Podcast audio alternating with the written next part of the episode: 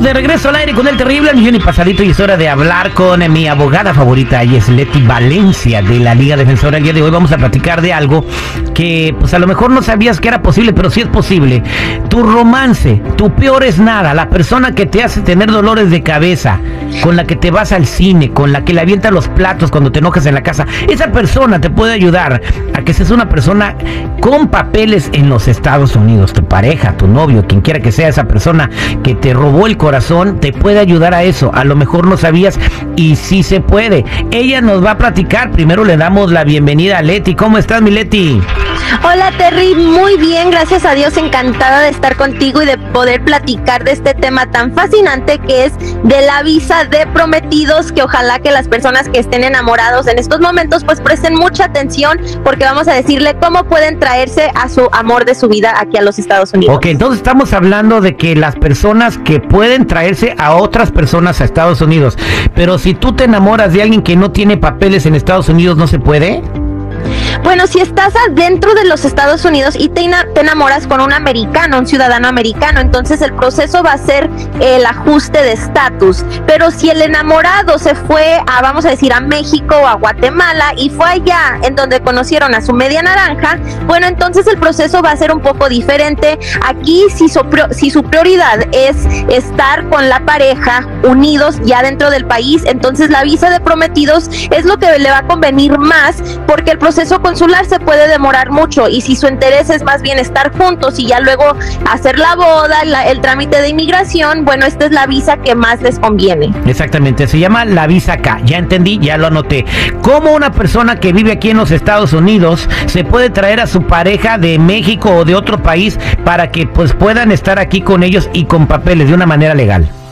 Bueno, vamos a decir que uno viaja, a un americano viaja a México y allá es donde conoce el amor de su vida, eh, pero esta persona no tiene visa de turista, no tiene ninguna manera de ingresar a los Estados Unidos, pero ya están muriéndose por estar juntos. Bueno, entonces el ciudadano americano tiene que hacer una solicitud al gobierno de inmigración diciéndoles que él está enamorado de una persona que vive en el extranjero, pero que tiene la intención de casarse y el, la boda tiene que ser muy rápido. Entonces ya cuando el consulado apruebe esta visa, puede ingresar el prometido, la prometida a los Estados Unidos y se tienen que casar dentro de los primeros 90 días.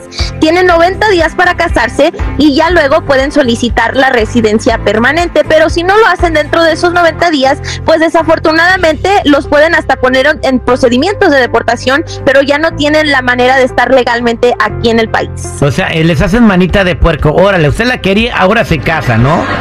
Exactamente, porque esa regla de los 90 días es muy estricta, por eso se tienen que casar. De hecho, le tienen que presentar al oficial los planes de la boda. Tienen que enseñarle fotos, el anillo, donde se piensan casar, tal vez si ya tienen este cuotas de, de la de donde la iglesia o del salón, todo eso va a ayudar para establecer que en realidad tienen planes de casarse. Exactamente, entonces eh, es bien sencillo, eso se demuestra con ¿cuánto tiempo mínimo de relación pide migración?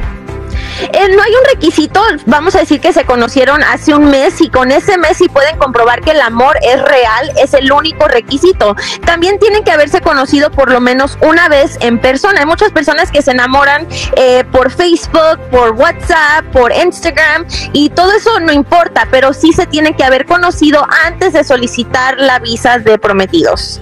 Oiga, abogada, disculpe, yo me enamoré, fui a Tijuana y me enamoré de una muchacha de un bar que se llama Hong Kong. Eh, hace un mes me enamoré, si puedo traérmela y cómo le puedo hacer. ¿De, una bailarina exótica, chico? Sí, soy bailarina exótica. Ándale, fíjate. Wow, qué bueno, pues felicidades porque estás enamorado y el amor pues lo puede uno encontrar en cualquier lugar. Lo que tienes que hacer es empezar a documentar todos los mensajes, las fotos. Cuando vayas a visitarla, tómate fotos así dándose besitos. No, pero ella ni me pela, nomás a mí yo me enamoré de ella. No, no puedo traérmela así, ¿no? No, pues así no, no, pues no. No, yo entendí que si se enamoraba uno. Bien, entonces ya escucharon cómo te puedes traer a tu pareja. Ahora, hay una cosa muy importante. ¿Hay algunos para países que no puedes traerte gente? Eso sí es importante decirlo, ¿verdad? Porque tal si te enamoras de alguien que está en Corea del Norte? No puede pasar. Yo creo que en ese país no, pero de que yo sepa no hay ningún otro país que está restringido. Ah, bueno, entonces puedo traerme a alguien de Rusia, aunque está en guerra y todo ese rollo.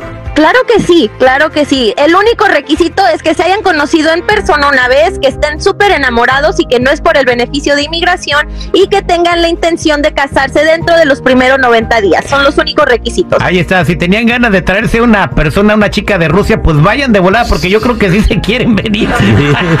Ahí está la oportunidad de oro. Muchas gracias y para toda la gente que quiera tener información sobre la visa caga de prometido que acabas de decir u otras maneras de arreglar papeles, ¿cómo se contactan contigo? Claro que sí, ya saben, me pueden llamar al 1-800-333-3676, 1-800-333-3676 o visítenos en defensora.com. Les recuerdo que la consulta es completamente gratis.